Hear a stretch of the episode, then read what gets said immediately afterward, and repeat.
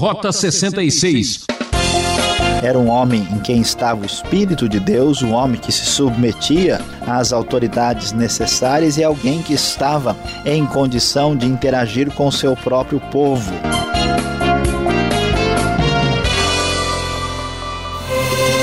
Alô, alô, aqui é Beltrão querendo interagir com você no programa Rota 66. Essa é a série de estudos no livro de Números e o professor Luiz Saião vai até o capítulo 27, mostrando um exemplo de líder. Lições de herança e liderança é o tema da sua aula de hoje. Como solucionar as dificuldades levando-as a Deus? Moisés era um sonhador. Enquanto alguns homens veem as coisas como elas são e perguntam por quê. O homem levantado por Deus sonha coisas que nunca foram e pergunta por que não? Você quer saber como se soletra a palavra liderança? Começa assim: I-N-F-L-U-E circunflexo N-C-I-A. Influência. Veja só.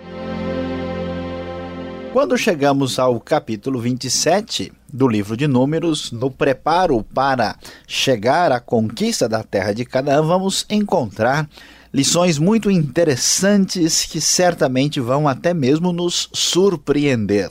Começando ler, a ler o texto na NVI, a partir do primeiro versículo, vemos o seguinte: Aproximaram-se as filhas de Zelofeade, filho de Éfer, neto de Gileade, bisneto de Maquir, trineto de Manassés. Pertencia aos clãs de Manassés, filho de José. Os nomes das suas filhas eram Mala, Noa, Ogla, Milca e Tirza. Elas se prostraram à entrada da tenda do encontro diante de Moisés, do sacerdote Eleazar, dos líderes de toda a comunidade e disseram: Nosso pai morreu no deserto, ele não estava entre os seguidores de Corá que se ajuntaram contra o Senhor, mas morreu por causa do seu próprio pecado e não deixou filhos. Por que o nome do nosso pai deveria desaparecer de seu clã por não ter tido um filho? Dê-nos propriedade entre os parentes de nosso pai. Como nós estamos vendo e estudando aqui no Rota 66, nós vimos que a terra vai ser repartida entre as tribos, e essas tribos são subdivididas pelos seus clãs. E o chefe da família, o pai, é que tem a terra em seu nome e o seu nome é perpetuado através da sua genealogia. E de repente surge um problema diferente, complicado. Nós temos o caso das filhas de Zelofeade. Zelofeade morreu, não deixou filhos, e a pergunta que se fazia é como resolver a questão da herança, já que ele só tinha filhas e não havia previsão para que a herança fosse passada em nome de uma filha, de uma mulher.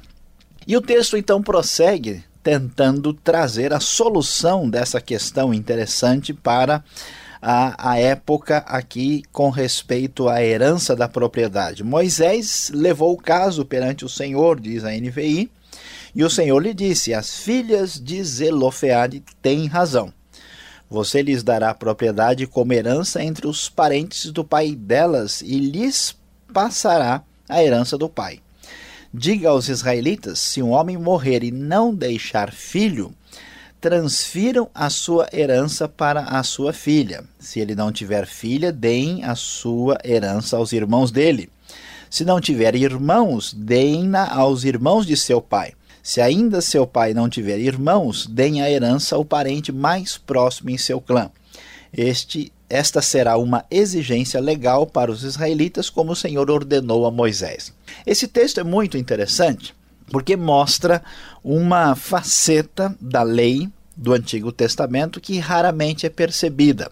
Geralmente, quando nós imaginamos uma descrição da lei ah, dos tempos mosaicos, nós imaginamos alguma coisa absolutamente fechada e sem nenhuma possibilidade de qualquer questionamento ou reinterpretação.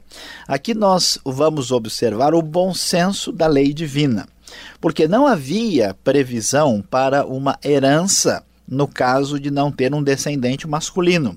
Houve um problema específico, houve uma casuística, quase que uma lei aqui ligado ao direito, ah, de propriedade, propriamente dito, e esta situação trouxe uma reflexão e um ajuste, uma espécie de atitude de bom senso diante dessa circunstância. É interessante observar que, mesmo na lei do Antigo Testamento, nós devemos perceber esse, essa perspectiva de bom senso para se adequar à lei a uma nova situação, ao novo contexto. Há certas pessoas que não têm nenhuma possibilidade de enxergar que um novo contexto estabelece uma nova ah, perspectiva de aplicação da lei. E é muito surpreendente observar que não se tinha uma postura negativa contra as mulheres, conforme muitas pessoas tentam sugerir. Claro que a sociedade se organizava dentro das suas estruturas da sua cultura antiga, mas à medida em que elas perceberam a sua situação de injustiçada e de perder a herança do próprio pai, foram prontamente atendidas e, a partir daí, se estabeleceu um caso muito definido é, que se tornou lei a partir dessa experiência das filhas de Zelofeade, que mostram a perspectiva a, de direito de herança, que mostra uma sensibilidade para a situação feminina e mostram o bom senso da lei e uma capacidade de se adequar a novas situações.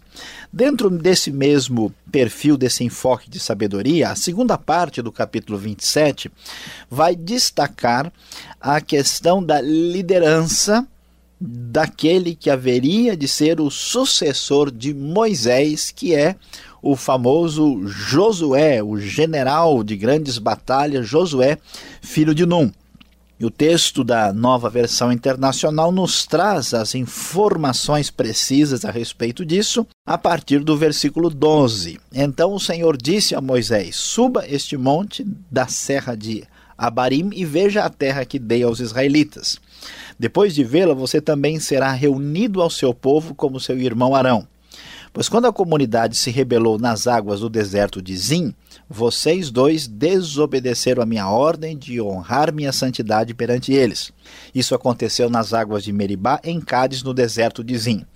Moisés disse ao Senhor: Que o Senhor, o Deus que a todos dá vida, designe um homem como líder desta comunidade, para conduzi-los em suas batalhas, para que a comunidade do Senhor não seja como ovelhas sem pastor. Então o Senhor disse a Moisés: Chame Josué, filho de Num, homem em quem está o Espírito, e imponha as mãos sobre ele. Faça-o apresentar-se ao sacerdote Eleazar e a toda a comunidade, e o comissione na presença deles. Dele parte da sua autoridade para que a comunidade, toda a comunidade de Israel, lhe obedeça. Ele deverá apresentar-se ao sacerdote Eleazar que lhe dará diretrizes ao consultar o Urim perante o Senhor. Josué e toda a comunidade dos israelitas seguirão as suas instruções quando saírem para a batalha. Moisés fez como o Senhor lhe ordenou, chamou Josué e o apresentou ao sacerdote Eleazar e a toda a comunidade. Impôs as mãos sobre ele e o comissionou, tudo conforme o Senhor tinha dito por meio de Moisés. Aqui Nesse texto do livro de Números, nós vamos encontrar lições significativas e impressionantes. Em primeiro lugar, nós podemos observar que nenhum líder viverá para sempre. Quantas pessoas têm uma péssima liderança sem jamais imaginar que alguém poderá sucedê-lo, ninguém está à sua altura. E quando essa pessoa deixa a sua situação de liderança, tudo que ele construiu desaparece porque dependia inteiramente dele mesmo. É interessante Josué, dirigido por Deus, aqui vai tomar o lugar de Moisés. Moisés não pode ser um líder eterno. Ele precisa de alguém que vá sucedê-lo. Todo líder sábio deve entender isso. Segunda coisa que chama atenção é que o líder bem preparado é alguém que conhece a Deus. Por isso o texto diz que Josué era o homem quem estava o espírito. Josué era uma pessoa espiritualmente preparada, que tinha comunhão com Deus. Nós já vimos em outro texto que ele não se afastava da tenda, ele entendia o que era importante. E mais do que isso, ele era alguém que se submetia à autoridade espiritual. Josué, para ser o líder, deveria apresentar-se ao sacerdote, deveria receber a imposição de mãos. Ele poderia imaginar: não, eu sou sábio o suficiente, eu sei bem o que estou fazendo, eu estou acima do sacerdote, eu sou o verdadeiro líder, mas não.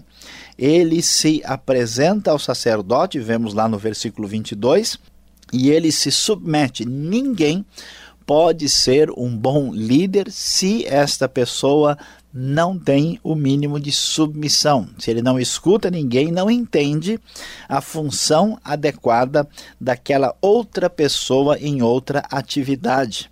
É surpreendente observar como certos ditadores ou pessoas sem boa liderança não escutam aqueles especialistas em certas áreas que entendem mais do que eles mesmos e por isso deveriam ser ouvidos. E ainda um pouco mais adiante, vamos observar que o bom líder é o líder que é reconhecido perante o povo. É interessante observar versículo 19 que ele deveria ser apresentado perante toda a comunidade, ser comissionado na presença deles, toda a comunidade. O líder é o líder que interage com toda a comunidade e reconhece a quem deve servir. Josué, um homem que poderia substituir a Moisés, que não era um líder eterno.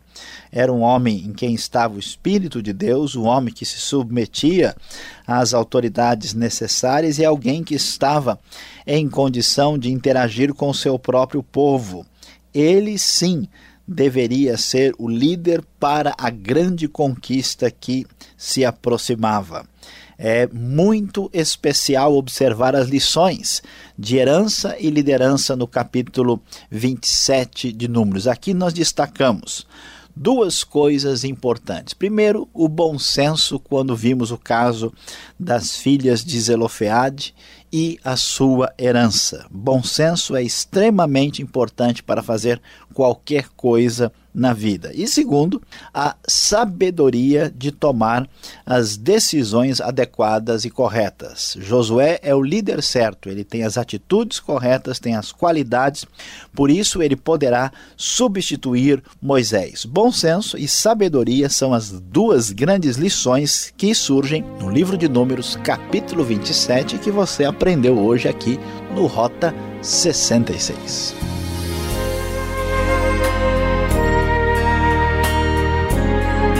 Você está no programa Rota 66, o caminho para entender o ensino teológico dos 66 livros da Bíblia. Estamos no livro de Números, capítulo 27. Tema da aula: Lições de Herança e Liderança.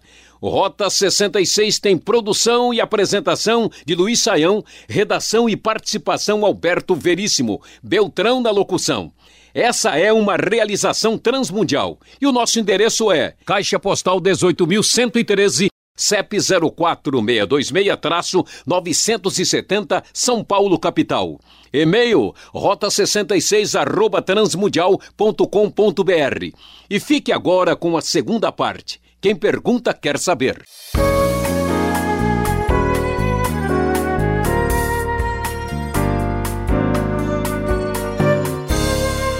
falando sobre lições de herança e liderança no capítulo 27 de Números.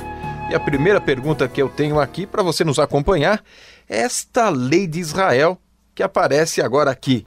Professor, ela estaria incompleta já que as filhas de Zelofeade foram pegas como de surpresa Bom, pastor Alberto, o que acontece é o seguinte: na verdade, não existe nenhuma lei que seja capaz de prever todos os detalhes possíveis de uma determinada situação ou circunstância.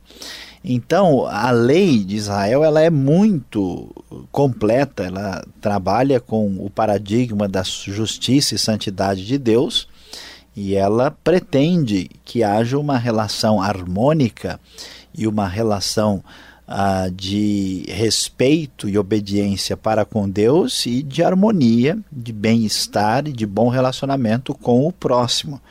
Por isso é que Jesus resume toda a lei, né, que amar a Deus e amar ao próximo se cumpre tudo. Agora, a lei, ela também tinha o seu aspecto de ser legislada dentro da cultura. Por exemplo, não tem nada na lei que fala sobre ética de uso de computadores. Não pode ter, não tem isso lá, né? Tem lei sobre se o boi chifrar o outro, né? Aí sim.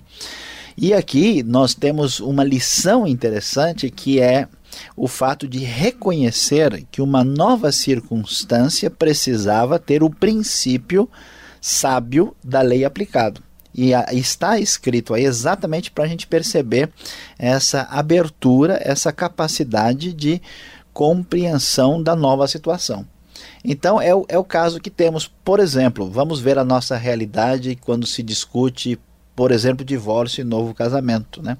A realidade da sociedade há 50 anos atrás ela não é a mesma coisa que nos dias de hoje. Né? Há muitos anos atrás, há umas três décadas, não existia AIDS, né? não existiam vários problemas que são elementos novos que precisam ser avaliados para que o princípio sábio seja bem aplicado. Então aqui o que nós temos é exatamente essa é, essa, essa relação do princípio com o caso específico. E essa postura de bom senso deve servir aí de diretriz para a gente a como lidar com circunstâncias novas diante de princípios firmes e bem estabelecidos. Tá certo. Professor Saião, estamos num momento aqui no livro de Números onde que quase 40 anos, uma geração já está tombando e Moisés chega, parece que no seu limite, né? Ele vai estar sendo substituído agora nos minutos finais. E não é estranho porque ele não questiona a sentença de Deus, ele não reclama, ainda ele se preocupa com o povo.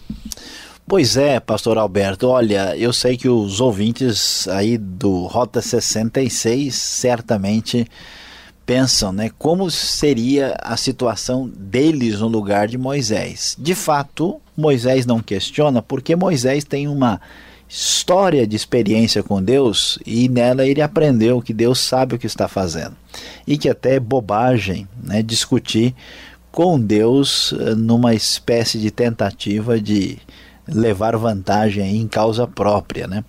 Moisés foi advertido do que ele havia feito, ele foi seriamente uh, punido por isso. Isso é repetido no Pentateuco e ele sabe que ele não terá chance de entrar na terra, apesar de tudo que aconteceu.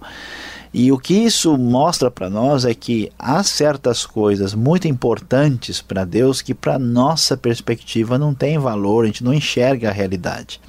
E isso é que é a grande diferença. A gente, a gente, nossa ordem de valores, o que a gente valoriza, não é o que é mais importante. Moisés cometeu um grande erro e ele já no final da vida tem a convicção de que Deus sabe o que está fazendo. O que importa é que a promessa seja cumprida, mesmo que ele vá descansar né, da sua vida terrena. Deus levará adiante o seu plano e os seus propósitos. Tá certo. Agora, olhando aqui a, a, o sentimento de Moisés, no final do capítulo, a imposição de mãos para passar ao seu sucessor. Qual o significado disso? É válido hoje em dia esse, é, esse ritual de impor as mãos? Olha, a, a, é interessante observar que a, cultura bíblica, a cultura hebraica, ela é muito expressiva e ela manifesta todas as coisas de maneira concreta. Diferente da gente que tem muito de ter coisas lá no fundo do coração, de ficar avaliando a intenção dos outros, o que importa é se a gente faz alguma coisa concretamente. Então, as mãos são muito importantes. As mãos são o principal veículo de execução de toda a realidade interna do ser humano. Né? Por isso, a mão é importantíssima.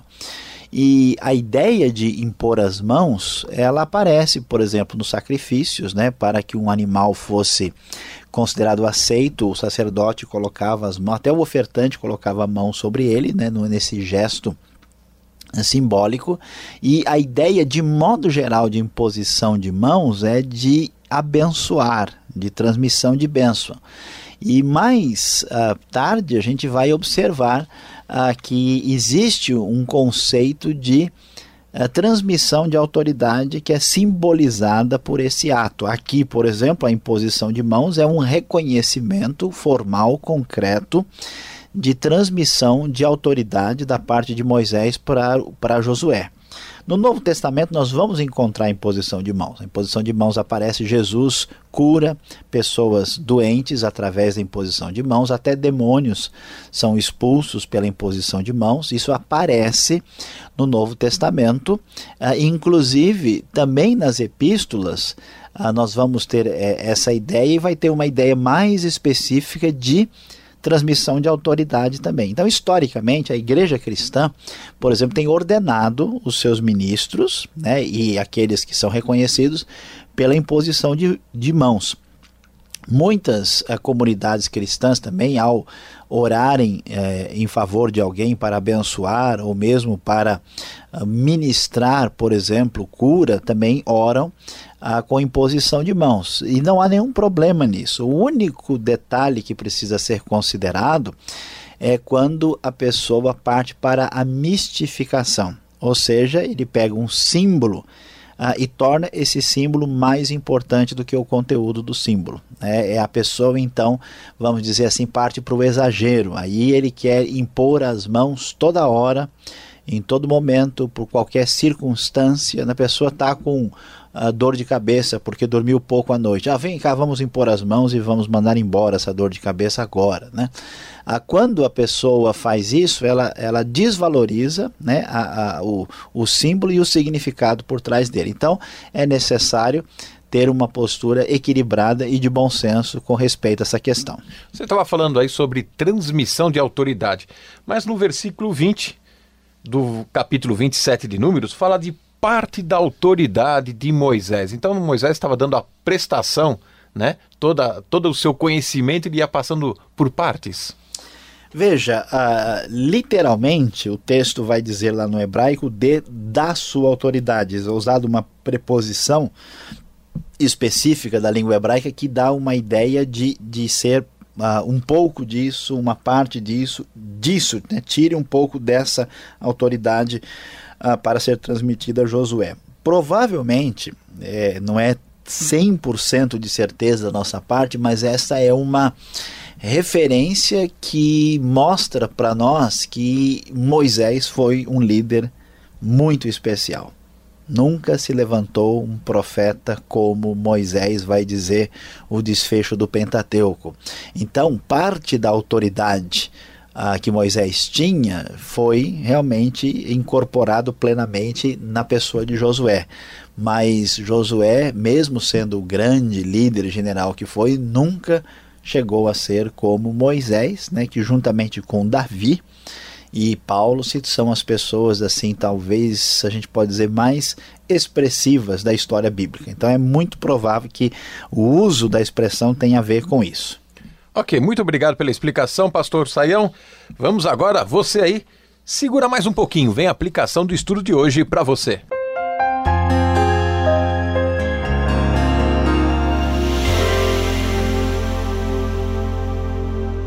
Hoje, aqui no Rota 66, estudamos números 27, falando sobre lições de herança e liderança. E a grande lição para a nossa vida, a aplicação para o nosso coração é necessário ter bom senso e sabedoria.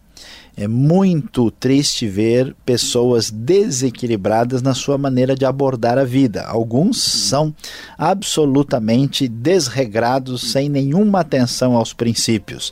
Outros são tão literalistas, tão fechados, que não enxergam nem o princípio por trás da letra da lei.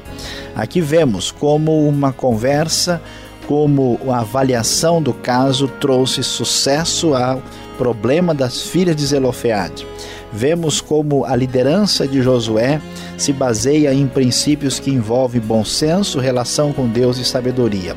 Não se esqueça, seja uma pessoa equilibrada, afinal de contas, bom senso e sabedoria nunca fizeram mal a ninguém. Fim de mais um programa Rota 66. Estaremos aqui com mais um estudo nesse horário e nessa sintonia. Até a próxima aula. Mais detalhes, veja o site transmundial.com.br.